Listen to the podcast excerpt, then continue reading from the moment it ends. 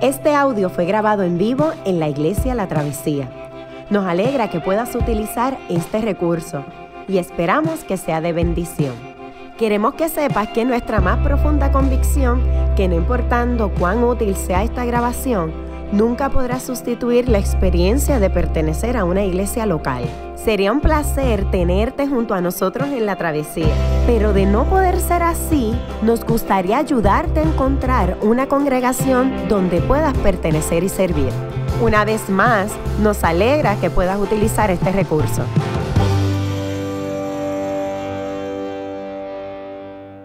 Muy buenos días a todos. Para mí es un inmenso privilegio poder estar aquí en, esta, en, esta, en este día y poder así compartir la palabra del Señor con cada uno de los que están aquí presentes. Nos encontramos en los últimos días en una serie de sermones titulada La Torah Olvidada. Y esencialmente lo que estamos mirando ahí es un acercamiento a los primeros cinco libros de la Biblia, pero con un enfoque bien particular con aquellos libros de la Biblia que por alguna razón este, se nos hace difícil leer o no los leemos. No estamos hablando de Génesis, que a veces llama la atención. No estamos hablando del gran libro de Éxodo, con toda la aventura de la salida del pueblo de Israel de, las garras del poder imperial de la época, el pueblo de Egipto. Nos estamos refiriendo a números, a levíticos, a números y a deuteronomio.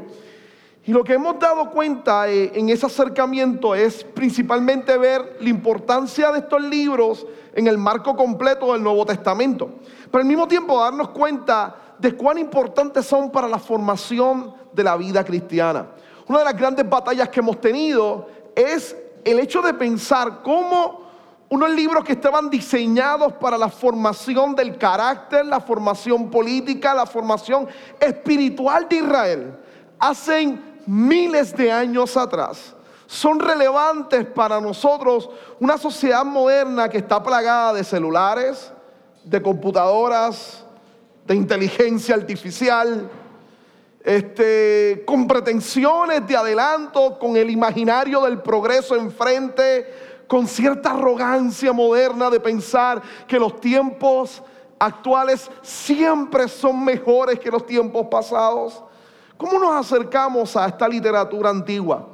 Y una de las cosas que yo creo que cada sermón ha apuntado es a darnos cuenta que seguimos peleando con los mismos dilemas, con las mismas situaciones y con las mismas luchas que Dios a través de estos libros le informaba a Israel cómo trabajar con ellas. Y hoy yo creo que no va a ser la excepción. Nos vamos a encontrar ante un pasaje interesantísimo que tiene que ver ahora con el renglón de la política. Y yo creo que tiene mucho que decirnos a nosotros. Primero déjeme iniciar con, con algunos acercamientos antes de leer el pasaje en particular, porque para mí lo va a ver como parte del sermón. Este pasaje tiene una curiosidad interesante y es que es sumamente diferente a todo el pensamiento antiguo. Este, parte de la reflexión política o la reflexión política ha sido parte del desarrollo de la humanidad y ha ocupado este, el espacio de algunos de los grandes pensadores que hemos tenido a través del tiempo. Uno de los primeros que empezó a trabajar con esta idea de la política en su libro República fue Platón. Y, Platón, para Platón, el ideal político era un rey filósofo. Obviamente esa era la profesión de Platón, así que no creo que haya mucho de objetividad en él pero su ideario del rey perfecto que debería regir la polis o la ciudad era un rey filósofo que con su sabiduría, con su reflexión pudiese llevar al pueblo hacia el bienestar común. Por su lado, alguien inspirado de alguna manera en sus enseñanzas, Aristóteles veía el mundo político con una variedad de tres opciones particulares. Él decía, hay monarquía, hay lo que él llamaba o denominaba de alguna manera posteriormente aristocracia, y luego lo que él consideraba república, y es una de sus críticas directas a su antecesor, a su profesor Platón. Y es que él sale al paso y dice, de saque en su quinto libro, del libro política, en su quinto libro, Aristóteles dice, ¿saben? El problema es que la república y el gobierno del pueblo tiende a la demagogia. La gente sin conocimiento gobernando. Le molestaba eso. Así que se queda solamente en las últimas dos y empieza a mirar y observar. Y él dice que la aristocracia, que es el gobierno de unas élites, terminaba en oligarquía. Gente rica en familias dirigiendo el mundo. O la polis, la ciudad. Así que él apuntaba a la monarquía, pero una especie de monarquía que va desarrollando sobre un rey benévolo, un rey bueno. Y está el imaginario de un buen rey, que sea noble, que sea ilustrado, que esté en favor de la gente. Este, años después, uno de los que más había estudiado o analizado a Aristóteles tendría discrepando de él. Esas dos imágenes son muy interesantes porque pareciera que los hombres sabios de la antigüedad usaban barba. Y una asociación entre sabiduría y barba pareciera. No. El tercer hombre, uno de los discípulos, no discípulos, sino uno de los estudiosos principales, estamos hablando de varios siglos después, varios siglos después, estudiando sobre la política, miró a Aristóteles y tenía grandes problemas con Aristóteles. Tomó la idea del monarca bueno y dijo, este es el ideal. Y esto sería en un mundo ideal. Un monarca bueno sería excelente y lo que debería buscar es que la gente lo ame, que la gente sienta amor por él. Pero Maquiavelo dijo, los seres humanos no son buenos y no siempre buscan el bienestar de los demás. Son altamente egoístas, buscan su propio beneficio, así que el monarca no va a ser bueno. En un mundo ideal los ciudadanos también lo serían, así que para controlar a la gente el monarca debe ser temido. No puede ser odiado porque la gente se va a levantar. Tiene que ser temido. Y el temor implica hacer lo que sea para mantener el control y el orden. Ahora, este es el imaginario que va a correr durante mucho tiempo en las monarquías en Europa. Y es, es el imaginario que tenemos nosotros cuando nos hablan de rey. Así que hoy nos vamos a detener en un texto antiguo que habla sobre el momento en que un pueblo elige un rey. Lo primero que quiero que usted tenga en la mente es que en este momento no están hablando de la imagen que usted y yo tenemos sobre el rey. Esa imagen parte de este individuo de Maquiavelo. Nuestra idea de un rey es un individuo con una gran corona, en un gran palacio, ostentando riqueza, explotando a la gente y luchando por mantener su poder. Que la gente viva para él. Ahora, ¿qué tal si me acompaña? Puesto en pie y vamos al libro de Deuteronomio, capítulo 17. Deuteronomio capítulo 17, versos 14 al 20.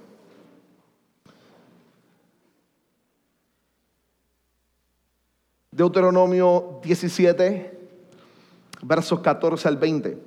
Leemos la palabra del Señor en el nombre del Padre, del Hijo y del Espíritu Santo. Amén.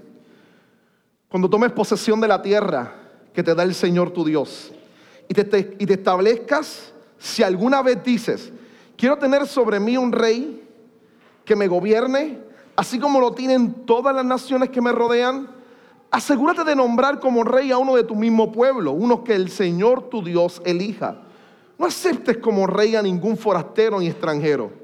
El rey no deberá adquirir gran cantidad de caballos, ni hacer que el pueblo vuelva a Egipto con el pretexto de aumentar su caballería. Pues el Señor te ha dicho, no vuelvas más por ese camino. El reino tomará para sí muchas mujeres, no sea que extravíe su corazón, ni tampoco acumulará enormes cantidades de oro y plata. Cuando el rey tome posesión de su reino, ordenará que le hagan una copia del libro de la ley, que está al cuidado de los sacerdotes levitas. Esta copia la tendrá siempre a su alcance y la leerá todos los días de su vida Así aprenderá a temer al Señor su Dios, cumplirá fielmente todas las palabras de esta ley y sus preceptos. No se, crear, no se creerá superior a sus hermanos, ni se apartará de la ley en el más mínimo detalle. Y junto con su descendencia reinará por mucho tiempo sobre Israel. Amén, palabra de Dios. Puede tomar asiento.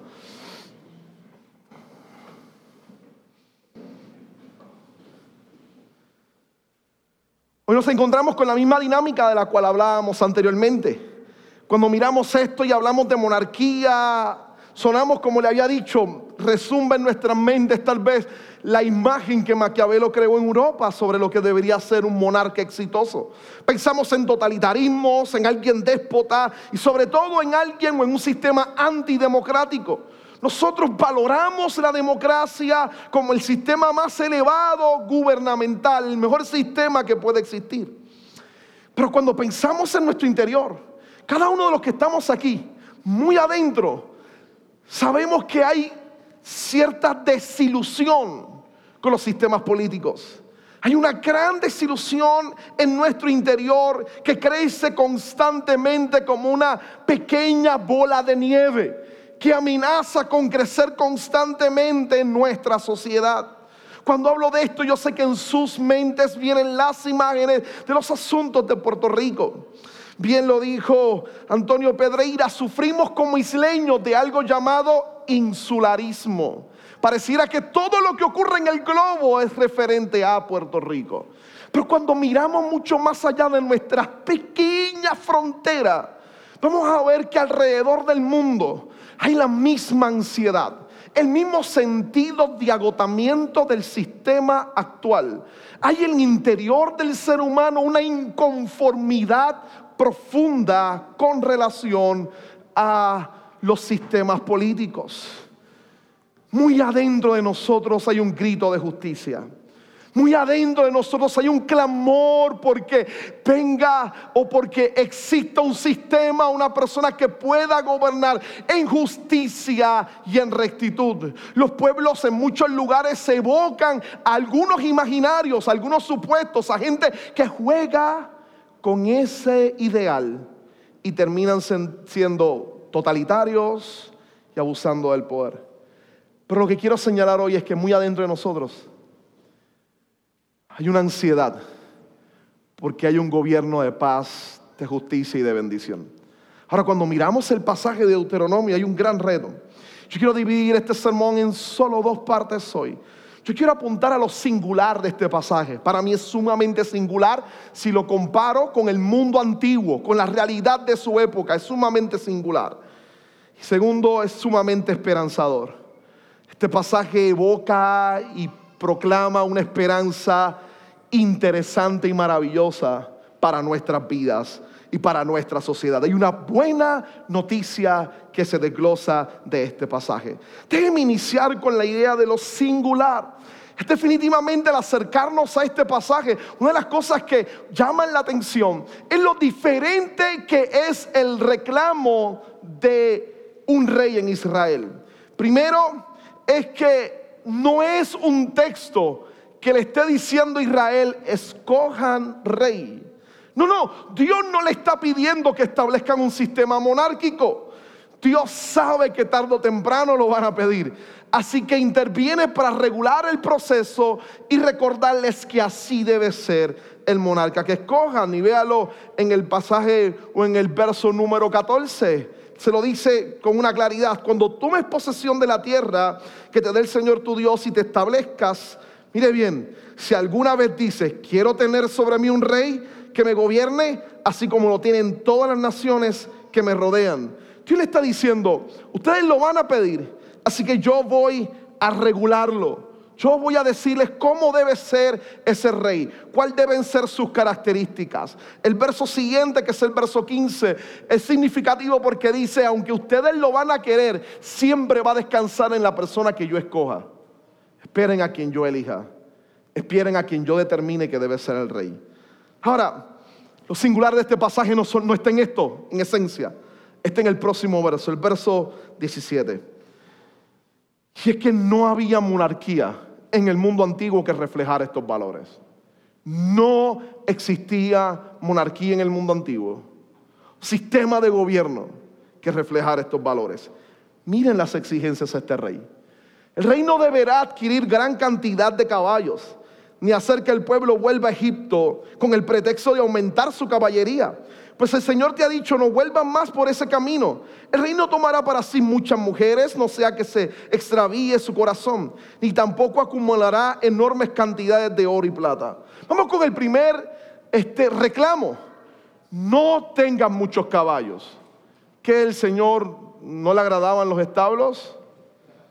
A Dios no le agradaban los caballos como vehículo de transportación. No. El caballo era el instrumento militar más importante del mundo antiguo. El que más caballos tuviese, más hombres de guerra tenía para hacer invasiones tácticas y poder ganar. Algunos lo han visto como el equivalente de nuestros tanques hoy en día. Y le está diciendo, cuando venga un rey, no sea que su prioridad no sea una guerra armamentística, una batalla por ser la persona que más armas posee. Mira la segunda, tiene que ver con la idea de las esposas. No tendrán muchas mujeres. ¿A qué se está refiriendo esencialmente esto en el orden político? El tener, y era parte del mundo antiguo, los reyes, su poder se medía, por sus grandes arenes o por sus grandes cantidades de mujeres. Ahora, no era un signo, una señal de virilidad una señal de poder político. ¿Por qué? Eran matrimonios arreglados para establecer alianzas con otras naciones. Y todo esto está matizado en el primer mandamiento. No tendrás dioses ajenos delante de mí. Porque si te alías con otras naciones, parte de tus alianzas implicará traer sus creencias y consigo traer sus dioses. Y recuerda Israel que Jehová tu Dios, Jehová uno es. Así que no hagas alianzas con otras naciones, pensando que estos matrimonios con las hijas de otros reyes para establecer alianza van a darte paz y seguridad. La paz y la seguridad solo Dios te la da. Tercero, no acumularás enormes cantidades de oro y plata. No vas a explotar a tu gente.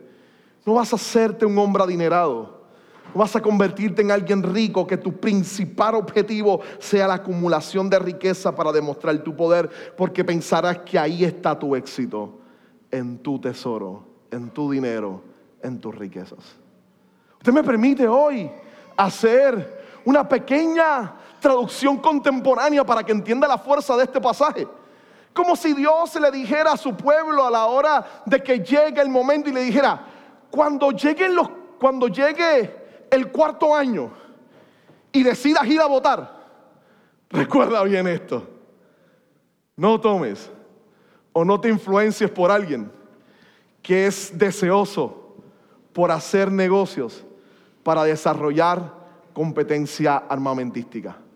Que tu objetivo no sea un líder que busque desarrollar grandes cantidades de armamento y de poder militar para destruir a otras naciones. Que no sea alguien tentado y dado a hacer alianzas con compañías que luego le van a rendir cuentas, de manera que su objetivo sea aliarse con gente en el poder para mantenerse en el mismo, no importa el costo que sea. Cuando escojas a alguien, que no sea alguien que tenga lazos económicos con los poderes de la época, de manera que la corrupción nuble su corazón y su juicio y lo único que desee sea hacer grandes cantidades de dinero. Estas tres realidades son las tres realidades que hacen pensar todavía que las naciones son fuertes y poderosas. Porque una nación es fuerte por su poder armamentístico, por su gran ejército. Porque una nación es fuerte por sus grandes aliados socioeconómicos o políticos. Porque una nación es fuerte por todo su desarrollo económico, por, por su ingreso bruto, por su capacidad de producción económica. Eso hace una nación grande. Y este texto nos revierte y nos dice, no, eso no hace necesariamente a una nación grande. Eso no la hace. Porque lo que hace realmente un rey grande, una nación grande, un gobierno grande, un sistema de gobierno grande, es lo que va a pasar a decirles el texto. Cuando el rey tome posesión de su reino, ordenará que le hagan una copia del libro de la ley, que está al cuidado de los sacerdotes levitas. Lo que va a hacer a un rey noble, bueno, justo, es su compromiso con la ley del Señor. Es su compromiso con la ley de Dios. No se creerá superior a su hermano, ni se apartará. Y aquí definitivamente hay una de las grandes discrepancias. No se creerá superior a su hermano, ni se apartará de la ley en el más mínimo detalle. Y junto con su descendencia reinará por mucho tiempo sobre Israel. ¿Cuál es mi intención en lo que va a sermón hoy? ¿Cuál es mi intención? ¿Por qué estoy diciendo esto? Porque parte de lo que les quiero mostrar es la relevancia de este pasaje específicamente en nuestro imaginario político, nuestra manera de percibir la política hoy en día también tiene impacto. Y si para nosotros es extraño que alguien nos diga, ¿sabe lo que es un buen presidente? Un buen presidente no es aquel que está buscando desarrollar más su ejército, su poder militar. Un buen presidente no es aquel que está haciendo alianzas constantemente con otras naciones para incrementar su poder y su influencia. Un buen presidente, un buen gobernador, un buen primer ministro no es aquel que busca constantemente aunar más y más y más riqueza y aumentar su poder. Eso no hace a un presidente bueno. Lo que hace a un buen presidente, a un buen primer ministro, a un gobernador, es alguien que guarde la ley de Dios y que en sí no se considere nunca superior a su gente. Eso es extraño. Tranquilo, sin ningún problema, yo creo que no vamos a encontrar a alguien que llene todas esas expectativas, así que puede bajar la ansiedad. Puede bajar la ansiedad. Pero eso lo vamos a hablar ya mismo. Intención de pasajes que tiene totalmente el imaginario nuestro de hacernos ver cómo deben ser las cosas. ¿Sabe? Yo he dicho en otras ocasiones que jugaba baloncesto. Yo sé que al verme así gordito algunos no me creen, pero sí lo hacía. Y recuerdo, les contaba que a mis 17 años logré hacer la selección de Puerto Rico de sub-19 para jugar en Estados Unidos con varios lugares, específicamente con los estados. Y que recuerdo lo mal que no fue. Yo tenía 17 y era este chico que acababa de cumplir 17 y tenía todos estos sueños de jugar colegial, de ver si podía entrar en el draft en segunda ronda número 38 o 40 en el pick del NBA nada, los sueños que tiene todo nene chiquito. Este, y recuerdo que después de mi primer juego, yo dije dentro de mí, ese sueño tienes que acabarlo. Esta gente es superior a ti y tú nunca vas a jugar como ellos. Pero cuando regresé a Puerto Rico después de todas esas derrotas y ver la calidad de juego de estos muchachos en los estados, cuando vi la calidad del juego de ellos, regresé a Puerto Rico, yo me dije, yo no voy a alcanzar ese nivel, pero en Puerto Rico nadie va a jugar como yo. Y es raro porque en vez de venir con la cabeza abajo, metida en el hoyo, era este chico que cuando iba a los colegios, mi ego subió, lamentablemente. Mi ego subió. Y recuerdo después de venir de Estados Unidos, un juego del colegio, del colegio Adianés, estábamos jugando, este, no sé si con la Hueleyana, y le estábamos ganando como por 30 puntos, y yo estaba metiendo bolas y cogiendo mi camisa, alzándola, haciendo mañas, riéndome a los demás, haciendo fronteo con ellos como que no podían. Recuerdo uno de muchos que me dice, ey, ey, Coto, baja, la temporada está empezando y tú estás gritando mucho. Pero la idea fue que la experiencia traumática de perder y de saber que yo nunca jugaría así, lo que me dio fue seguridad cuando llegué acá pensando de que yo jugué con ellos y esta gente no. Yo puedo ganármelos a ellos. ¿Y a qué me refiero? Cuando uno mira este pasaje, uno puede saber de alguna manera que, que no hay gobernante que alcance esas exigencias. Pero que la sociedad no puede ser menos que eso. Y que por eso no nos debemos rendir. Que hay un llamado inclusive aquí, muy poderoso, a vivir a una altura muy gloriosa. Y es lo que yo quiero explicar. Ahora, déjenme pasar a explicarle esencialmente estos pasajes de una manera más gráfica. En estos pasajes, el rey, a diferencia de lo que podemos creer y que pasaba alrededor, no es el representante de Dios, en Mesopotamia, en Egipto, los dioses, los reyes eran semidioses. En Grecia, posteriormente, harán toda una serie de epopeyas y de narrativas también para endiosarlo. Pero en Israel, el rey no es el representante de Dios, específicamente en Deuteronomio. El representante de Dios son los jueces que son los que van a establecer justicia. Y en los versos anteriores se ve específicamente este, en finales del capítulo 16 y en el principio del 17. Hay una noción de que los jueces son los representantes junto con los sacerdotes, que son los representantes oficiales de Dios en Israel. ¿Quién es el rey? El rey es el representante del pueblo. Pero así que le dice, lo vas a tomar de uno de los tuyos. Él no se va a creer superior a sus hermanos porque Él los representa de alguna manera. Así que el rey es el representante del pueblo ante Dios. Y esto es importante cuando usted lea a los profetas. Porque cuando usted lea a los profetas se va a dar cuenta que los profetas cuando iban a denunciar porque Israel estaba pecando, nunca iban a hablarle al pueblo, no siempre iban a hablarle al pueblo. Su objetivo principal era confrontar al rey. ¿Por qué? Porque si el rey cambia, el pueblo cambia. El rey se ve como un reflejo del pueblo. Si el rey anda en la voluntad del Señor, el pueblo va a andar en la voluntad del Señor. Cuando usted mira los libros de Samuel y de reyes, va a ver cada vez que se narra la muerte de algunos reyes que vivieron de manera incorrecta, va a ver las consecuencias con relación al pueblo. Ellos eran los representantes del pueblo.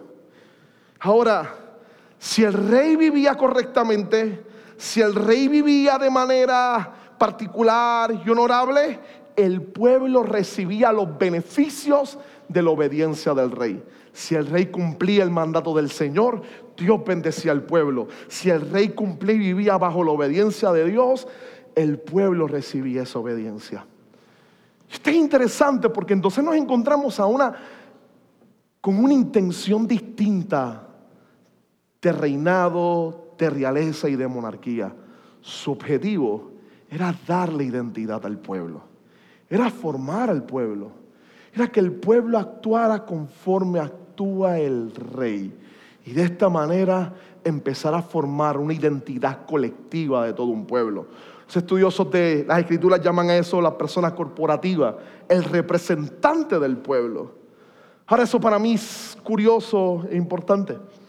Porque el rey con sus buenas acciones, con su actuar correctamente, influenciaría en el pueblo, le daría una identidad, el pueblo empezaría a vivir de forma diferente, de forma distinta, de manera que de alguna manera lograra agradar a Dios. Y eso, yo que vengo del campo de educación, me recordó a uno de esos nombres que son obligados, tour de force, en, en, los que estudiamos pedagogía o educación y es el filósofo Albert Bandura. Bandura es conocido por ser el esquematizador principal de la educación por medio del modelaje. Y es uno de los nombres significativos para los que dan clases, específicamente para los maestros en las clases primarias. ¿no? La idea del modelaje es un elemento crucial en la formación del ser humano en sus primeras épocas. Los niños aprenden viendo a roles o a modelos que les enseñen cómo hacer las cosas. Bandura, a pesar de que tengo grandes discrepancias con su visión antropológica y con otras más, decía algo que a mí me resulta muy interesante. Afortunadamente, la mayoría de conductas humanas son aprendidas mediante la observación, a través del modelado de otros sujetos, a través del modelado de otros sujetos.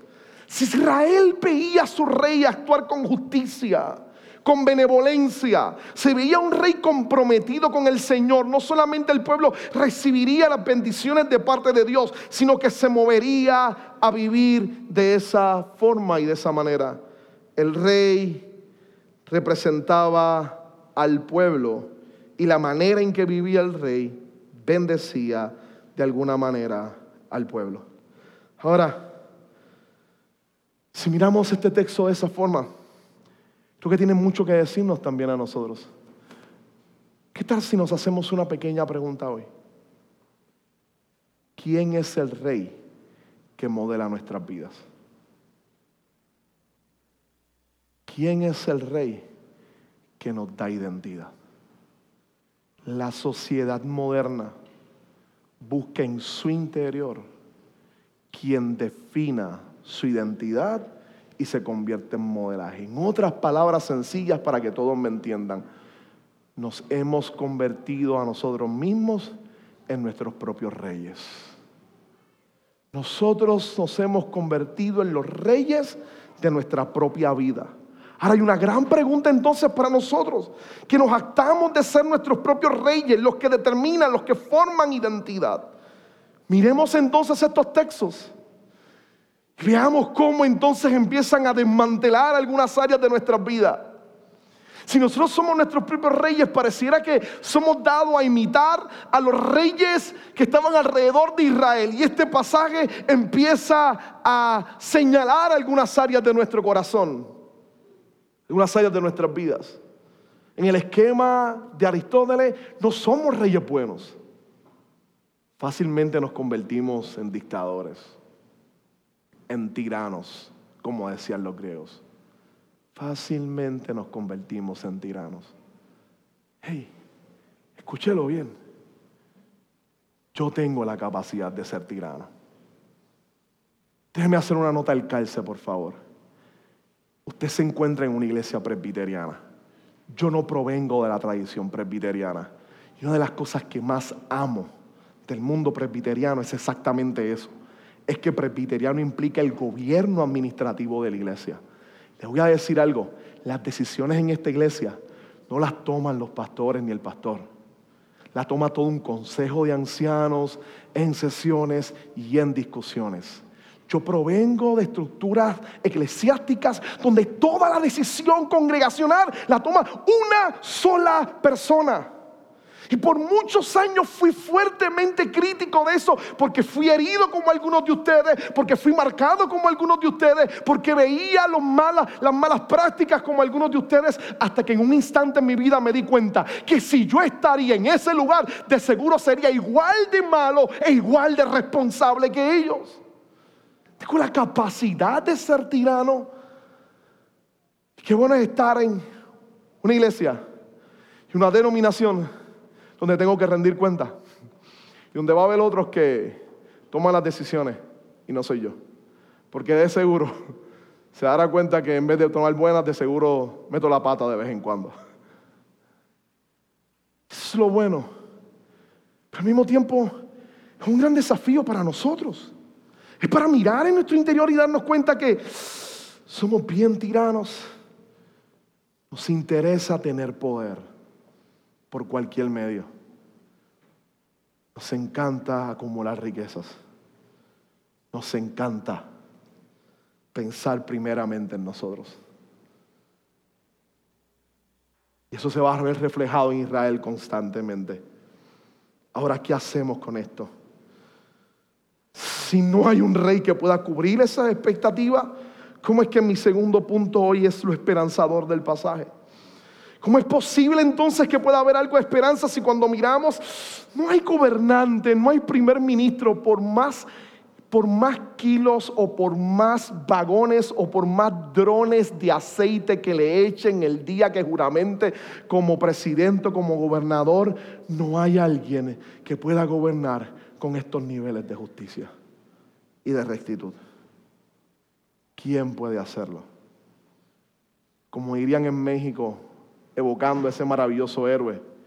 Y ahora, ¿quién podrá defendernos? ¿Quién podrá defendernos?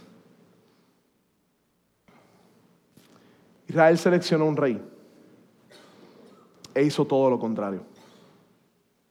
Hasta que Dios seleccionó un rey y llamó a David se convirtió en un icono de, de servicio a Dios.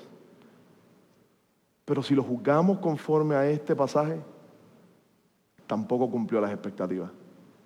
Su hijo hizo todo lo contrario a esto. Aumentó la caballería, hizo alianzas con otras naciones, acumuló riqueza y empezó a tener muchas esposas que le brindaban alianza para expandir su reino.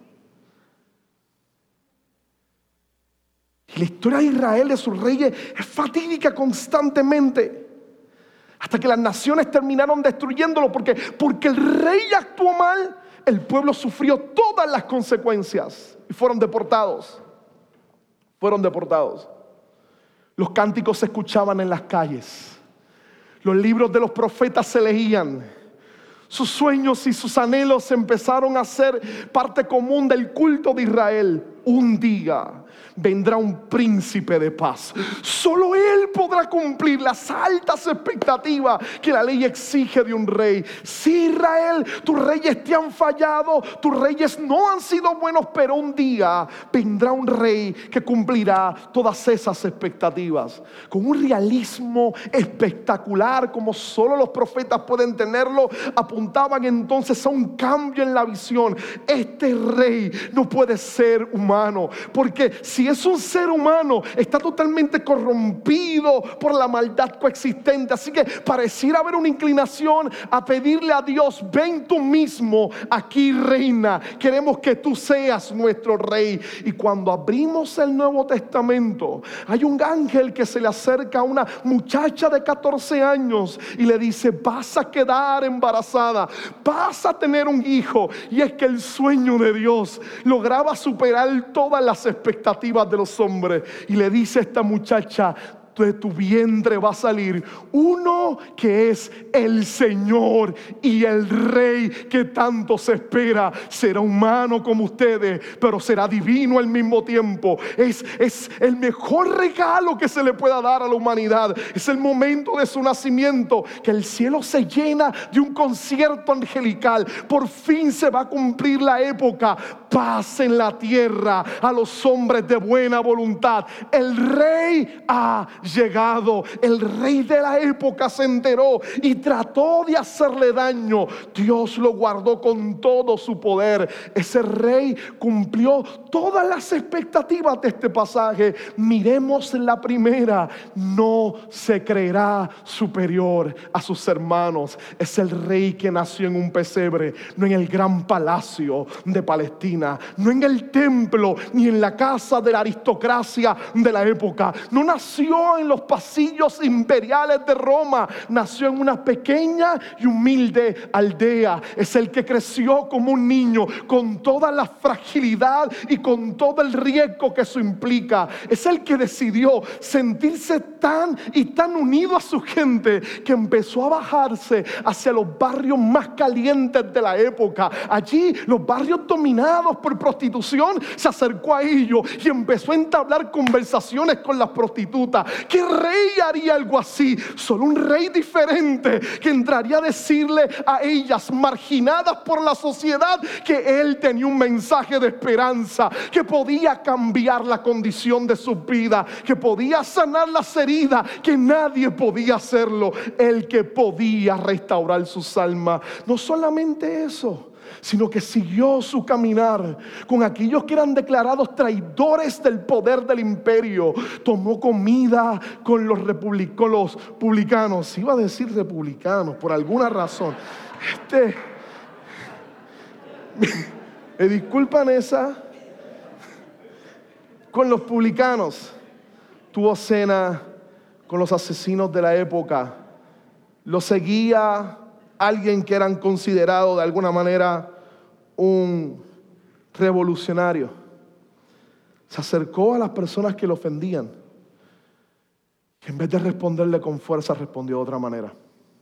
Es más, trataron de matarlo y acabarlo. La gente no creía en él y cuando se acercaban a preguntarle, levantaban y decían, si tú realmente eres rey, ¿dónde está tu fuerza militar? No tiene caballos, no anda con tanques, no utiliza el poderío militar. En vez de utilizar la fuerza militar, él utilizaba el amor, él utilizaba el perdón, él utilizaba la gracia, la misericordia.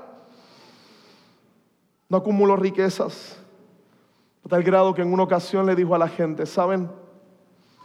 No tengo dónde acostar o poner mi cabeza. Yo no soy alguien rico. Yo estoy juntamente con ustedes. ¿Sabe lo que hicimos con ese rey que cumplió las expectativas de Deuteronomio 17? Lo pusimos en una cruz y lo matamos. Al único. Al único. Al único que ha sido diferente a todos los reyes existentes al único que no tenía pretensiones de poder para aplastar a los demás, al único que reflejó verdaderamente lo que es ser humano, al único rey justo que cumplió todas las expectativas de Deuteronomio 17, lo pusimos en una cruz. Era muy bueno, no lo queríamos y lo crucificamos. Estaba de acuerdo con nuestras intuiciones del corazón.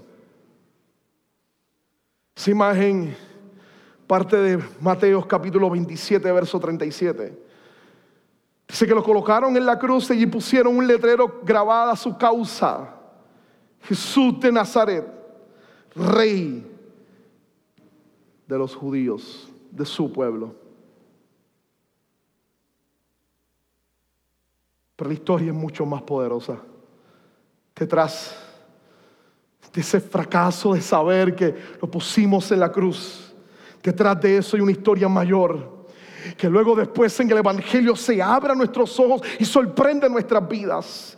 Y aquel, el que pusimos en la cruz, el que crucificamos, el que colocamos en ese lugar, el que pusimos en ese lugar, a Él, al que era tan bueno que lo crucificamos, a Él es el que cumple perfectamente el mandato de Deuteronomio de ser el representante de nosotros ante Dios. Y es que la segunda persona de la Trinidad se hizo carne, habitó entre nosotros, vimos su gloria de realeza, pero alguien tenía que pagar. Nosotros éramos pecadores, nuestra carga de pecado y la paga de la misma estaba sobre nosotros, pero Él, nuestro representante, decidió tomar las consecuencias de nuestro pecado, cargarla sobre sí y enfrentar Él mismo la sentencia de nuestra muerte, para que entonces su acción resultara ser en nuestra bendición. Él, el que llevó todo nuestro pecado delante de Dios en la cruz del Calvario, aquel que cargó